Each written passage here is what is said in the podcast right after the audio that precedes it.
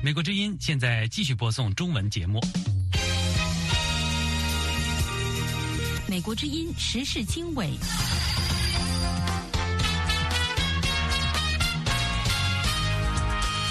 各位听众朋友，大家好，欢迎收听美国之音的时事经纬节目，我是齐永明，从美国首都华盛顿为您播报。美国国务卿布林肯在国务院举行的年终记者会上表示，美国将继续以实力地位跟中国接触。We will continue to engage with China from a position of strength. 台湾总统大选的候选人在首场政见发表会上谈两岸议题，民进党候选人赖清德说：“在中国的眼中，我们三人站在这里参选总统，通通都是台独。”中国房市今年笼罩在烂尾楼的愁云中，业主上街抗争，哭诉一生积蓄化为乌有。美国之音时事经纬，更多新闻内容欢迎收听。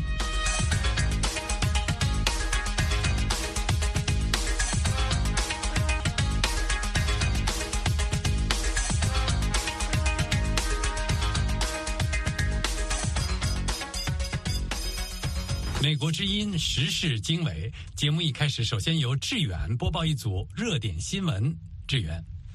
好的，永明。菲律宾总统菲迪南德·小马克思星期四十二月二十一号表示，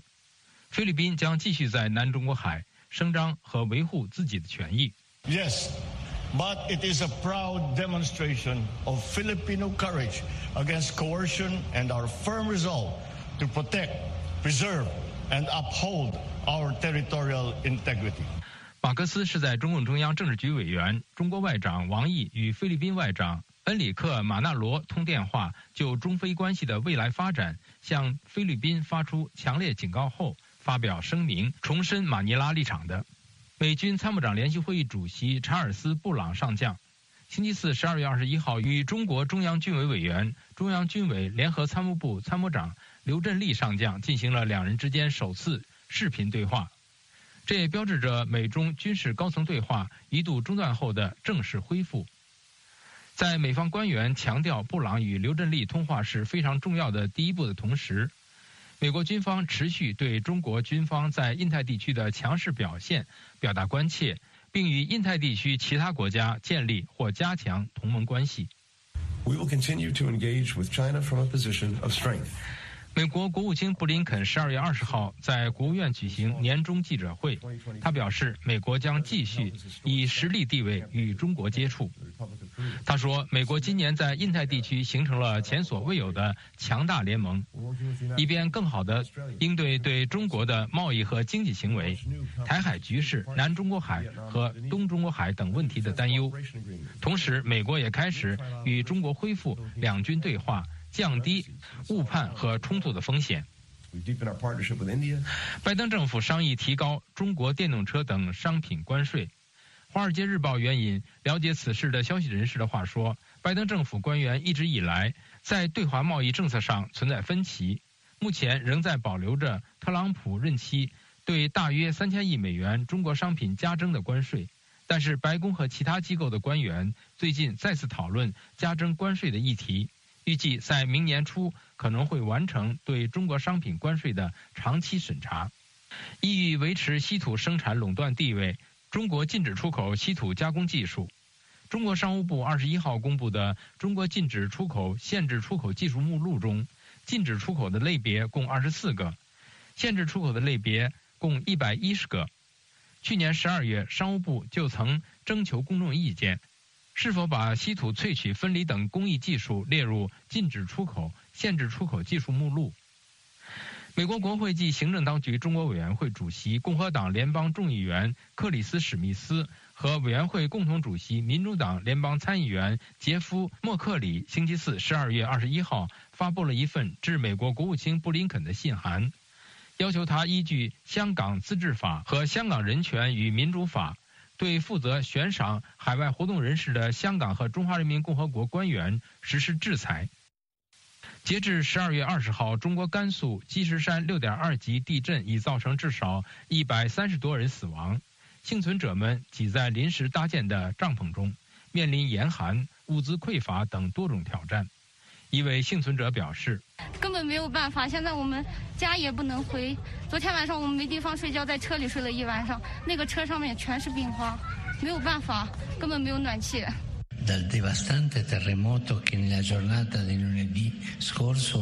罗马天主教教宗方济各十二月二十号向中国甘肃和青海等地的地震灾民表达了慰问。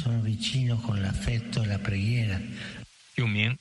好，以上是志远分享的热点新闻。阅读更多新闻和深度报道，请登录美国之音中文网 www.voachinese.com。接下来，我们关注台湾总统大选候选人在首场政见发表会上谈两岸议题，敬请关注。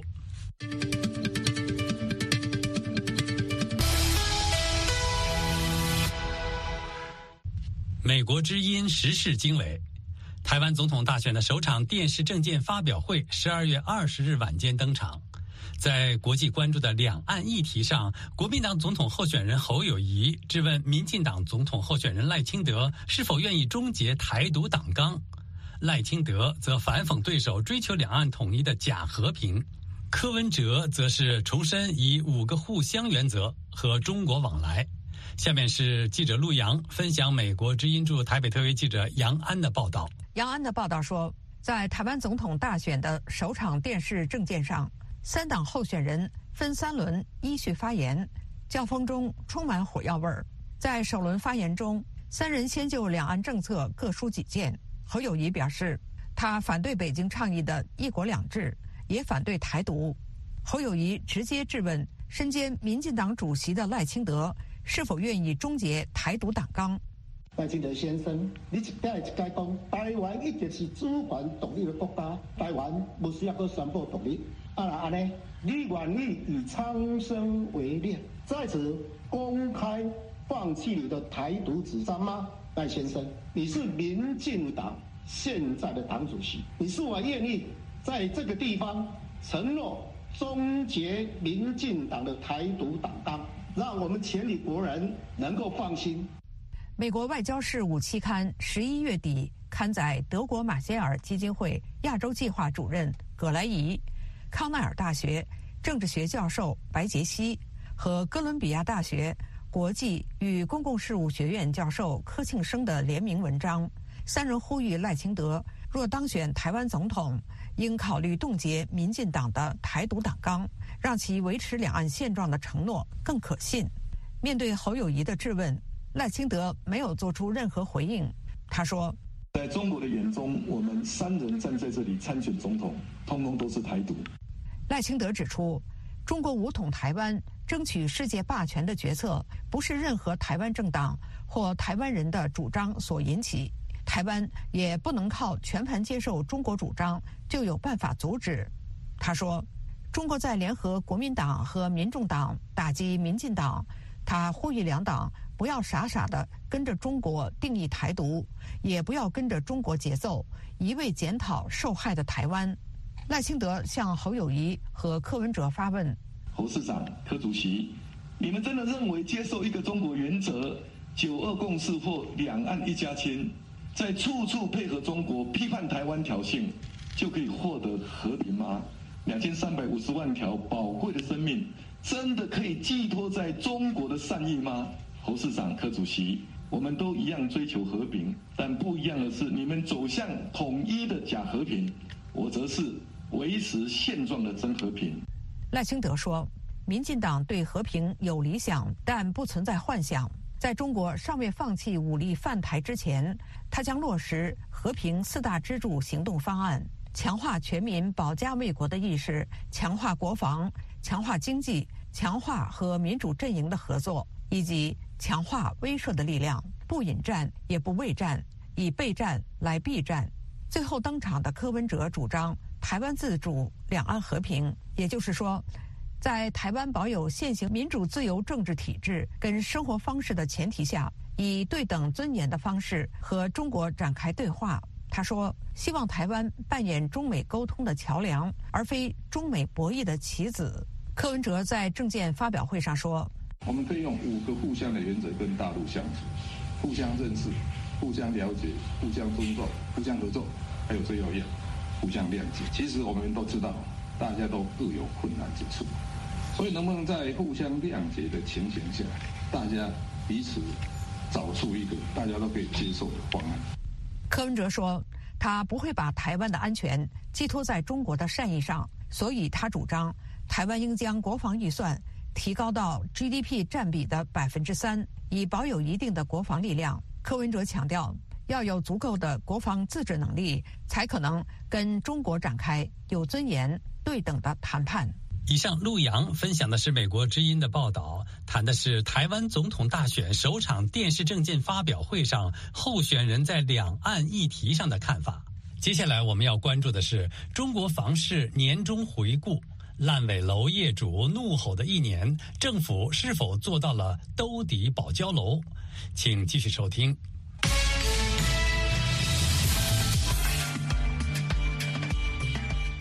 美国之音时事经纬，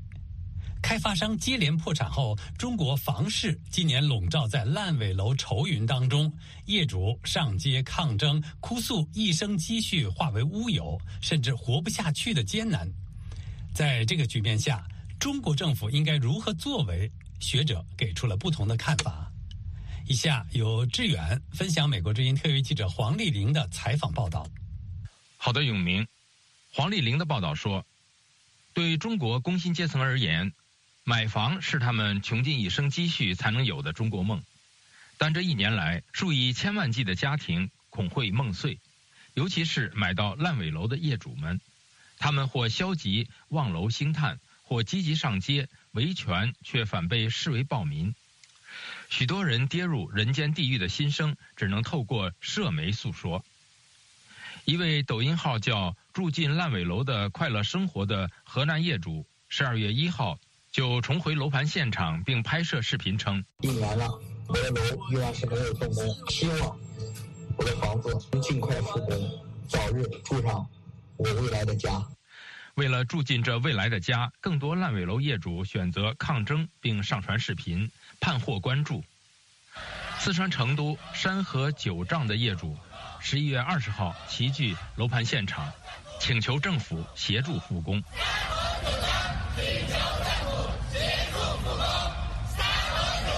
一位业主在微信群哭诉：“我的孩子要读书，每月还着六千元人民币的房贷，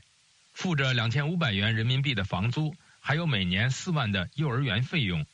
真是压得透不过气，请政府帮帮我们。”除了烂尾，楼盘品质欠佳也是开发商常年遭诟病之处，形成中国另类的烂尾楼问题。据美国智库自由之家旗下易言网搜集各大社媒的零星视频统计，自2022年6月至今年9月，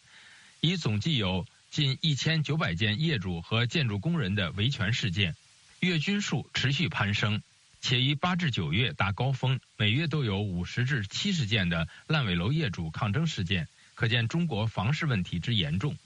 一眼网驻台北的计划经理石凯文告诉美国之音。根据我们的统计，去年跟今年一直维持很高的频率，跟房地产行业有关的抗议，甚至把建筑工人拉进来，因为建筑工人也会受影响。这两个加起来，今年八月、九月已经到了一个高点，现在也是上升的趋势。据日本野村证券香港分公司提供给美国之音的研究报告，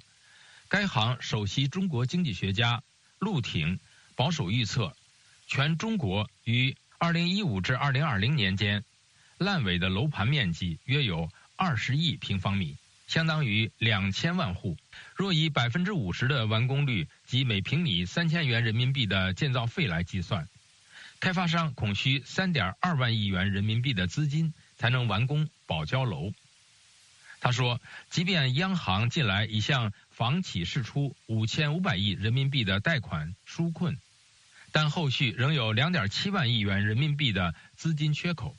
不过，上海金融学者李楠反对政府兜底救问题房企。李楠告诉美国之音。现在叫的凶的、叫的狠的，本身就是犯了错误的，所以我们不应该兜底，因为你对这些企业进行了兜底、进行了扶持了以后，就会产生巨大的道德危机。现在的要求就是，房地产商所有的钱必须用来做保交楼，如果做不起保交楼，那么你就破产，破产以后就由其他的有能力的房地产企业来收购你的不良资产，这是合理的市场化。在一九九八年、九九七年的时候，中国的广东省那边也出现了一大批的烂尾楼，最后也都进行了不良资产的处置，也都是最后走上了正轨。永明，以上志远分享的报道主题是中国烂尾楼业主怒吼的一年中，政府是否做到了兜底保交楼？接下来我们关注时事大家谈节目：中国改开四十五周年，而政治却绕了一圈又回到原点。相关讨论，欢迎收听。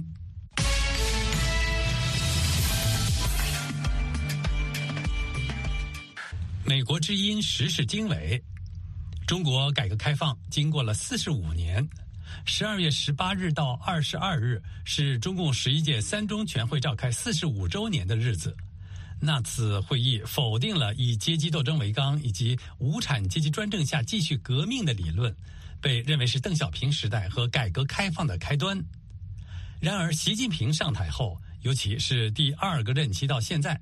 中国政治上全面开倒车，令许多人惊呼文革再现。中国战略分析智库研究员邓玉文先生分析了中国改开的概念。改革开放啊，从官方来讲，他从来没有给改革开放下一个精确的定义，他只是用比喻的或者描述意义上的，比如讲习近平讲说，改革开放是中国这个关键命运的一招等等，从这个比喻的意义上来讲的。呃，我的理解是，改革从它的字面意义看呢，就是改掉那些不适合生产力和经济发展的一个制度障碍。邓小平有一句话是论述社会主义本质的，他说。社会主义本质是解放和发展生产力，消除贫困和两极分化。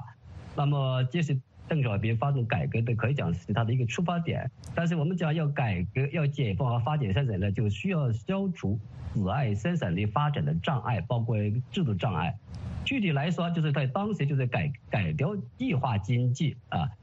就是要限制政府的权利，因为计划经济的本质就是政府干预。这个邓小平九二来世以后就讲。这个计划经济不是社会主义的本质特点，这个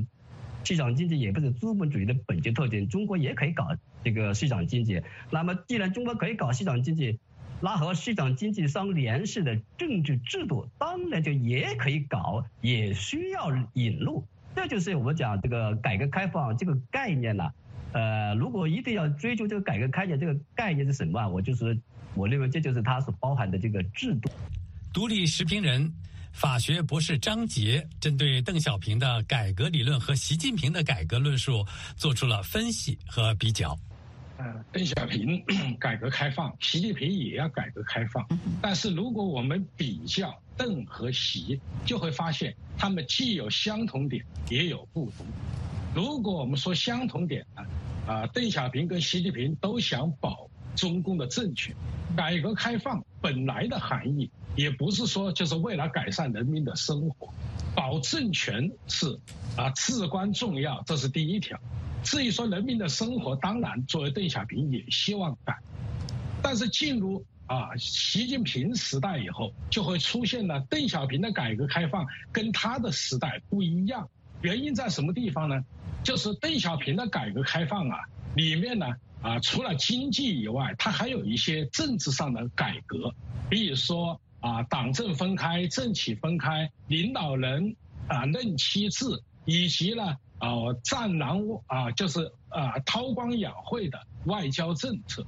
而习近平呢啊他的改革开放就以把邓小平以经济体制改啊以经发展经济为核心，就跟他进行了个置换，就把它变成了以政权安全和他个人权利为中心，然后呢。他又抽出了过啊，邓小平的核心内容，就是说党政合一，党领导一切啊，然后又实施战狼外交，所以让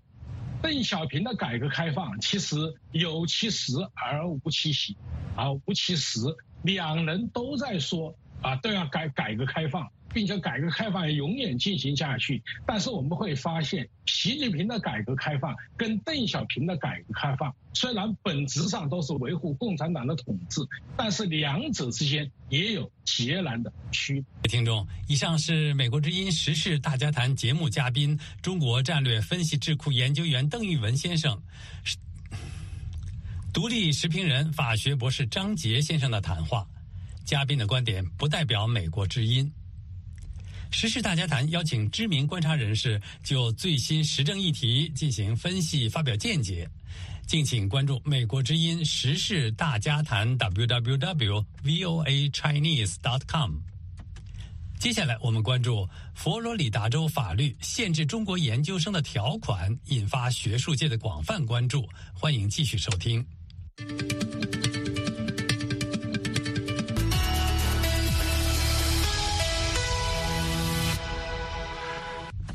美国之音时事经纬，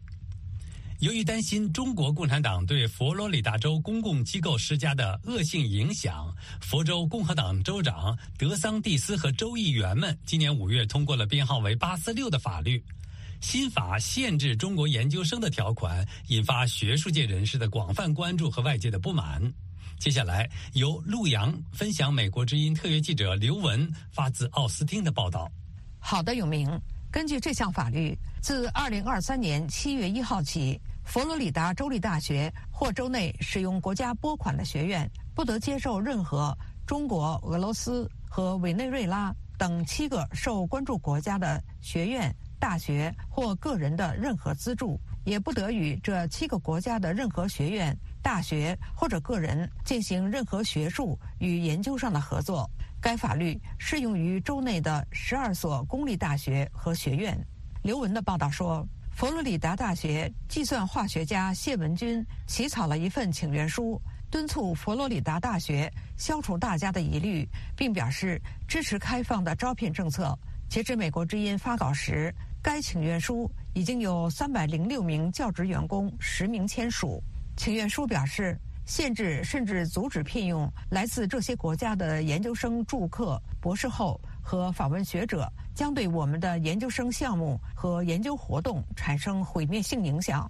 此外，它可能会对佛罗里达大学的长期发展、声誉和领导力产生负面影响，并希望学校立刻采取行动，防止优秀的学生流失到其他大学，产生不可逆转的损失。佛罗里达大学药物化学讲座教授李成龙认为，佛州通过这样的法律，主要是因为州长德桑蒂斯在为自己竞选美国总统蓄力，通过表现出对中国的强硬态度而获得选票。不过，佛罗里达大学物理学教授伍达德表示，理解人们对中国的担心。在提到该法律时，他说：“我是一名物理学家，不是国家安全专家。”如果我们的领导人认为有必要采取这些措施，政府就有责任采取这些措施。吴达德曾在台湾居住过很长的时间，对中国可能带来的国家安全威胁感同身受。德州大学圣安东尼奥分校政治学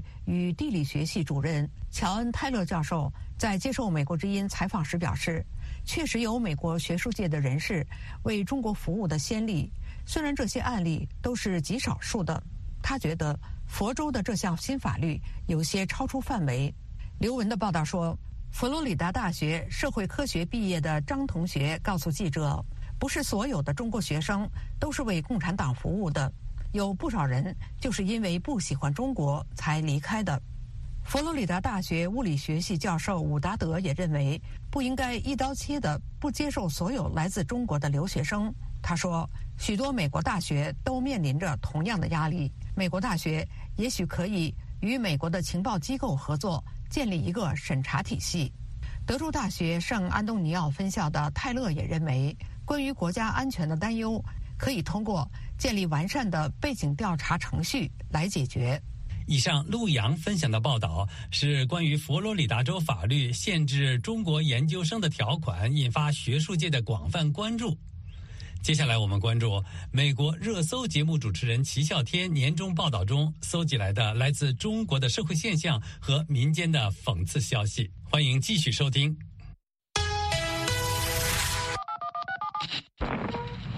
江浩来自一个富裕的柬埔寨华侨家庭，一九六二年在大饥荒即将结束的时候，他来到了中国。可是火车一离开北京呢，沿途车站呢黑压压都是饥民，长长一列火车，那火车多长？那饥民就那个队伍就有多长。有人警告过我们，跟我们说过，千万不能给他们吃的，也不能给他们钱，因为你要给了一个，那那过了就黑压压一片呐，你脱不了身呐。他搬到社会主义的新北京，过上了上等人的生活，吃的花卷儿、大白米饭，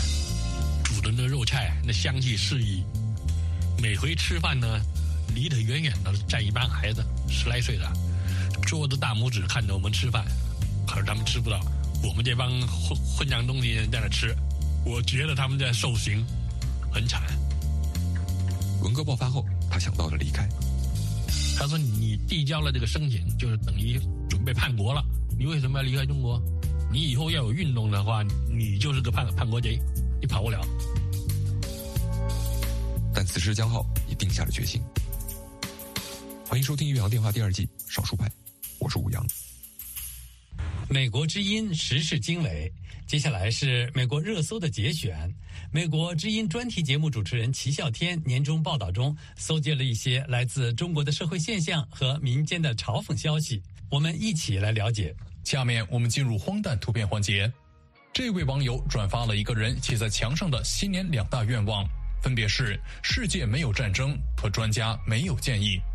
另一位网友提前创造了2024年春晚的节目单。节目包括大型歌舞《我们是害虫》，伴舞恒大歌舞团，魔术表演鼠头变鸭脖，杂技表演鞋带吊人，笑话正义之锤，情景剧千里阿里献血救人，喜剧小品他们的软肋是孩子。节目最后，咱们来看几个荒诞视频。经济下跌的时候，人们会大量奔向所谓的安全职位。最后通过内卷把这个行业做死，而这个现象正发生在外卖行业。这位外卖小哥讲述了他在一个月内的工作量和收入。上个月跑了一千二百多单，前七百单是四块钱，七百单以后的是五块，四七两千八，五五两千五，五千三百多块钱，加上三百块钱全勤，五千六百多，五千六百多。租房花了七百，呃，租车子花了五百，得一千三。那天摔了一跤，摔了一跤，残损四十，修车子花了一百多。然后早餐、中餐和晚餐都在外边吃，自己租房子也没有人做饭，一天三十多块钱，四十块钱，一个月一千二。加起来两千多块钱，不到三千块钱，给家里人转了一千块钱，剩下的自己攒了起来，自己存了起来，挣的不多，毕竟经历了嘛，一天也最少干十个来小时，毕竟上个月是淡季，单子比较少，下个月争取多挣点，争取多挣点。我大概算了一下，这位外卖小哥一天不休息，每天工作十个小时，每天至少要跑四十单，最后每个月攒下来的钱差不多是两千零六十元左右。推着网友沮丧的评论：普通人的真实生活，一场大病就啥都没了。李老师报道，某中学宣布，由于天气寒冷，每天倒班时间从早上五点五十改到六点十分之前，引起学生们击掌欢呼。天气快餐朋友请注意，由于天气寒冷，从明天早晨这个起床时间五点五十，下班时间改为六点十分之前。看完了这个视频，我想到了当代著名诗人曹天评论中国人苦难的根源是什么的视频。我们苦难的根源是什么？因为我们文化原因，我们老百姓喜欢被人管着。他老是感觉一天打一顿，换成三天打一顿就很舒服。他不知道好多人一辈子不挨打。这两个互不相干的视频，其实是有着内在的逻辑关联。以上是美国热搜节目主持人齐笑天笑谈来自中国的社会现象和民间的嘲讽消息。了解更多相关内容，请登录 voachinese.com。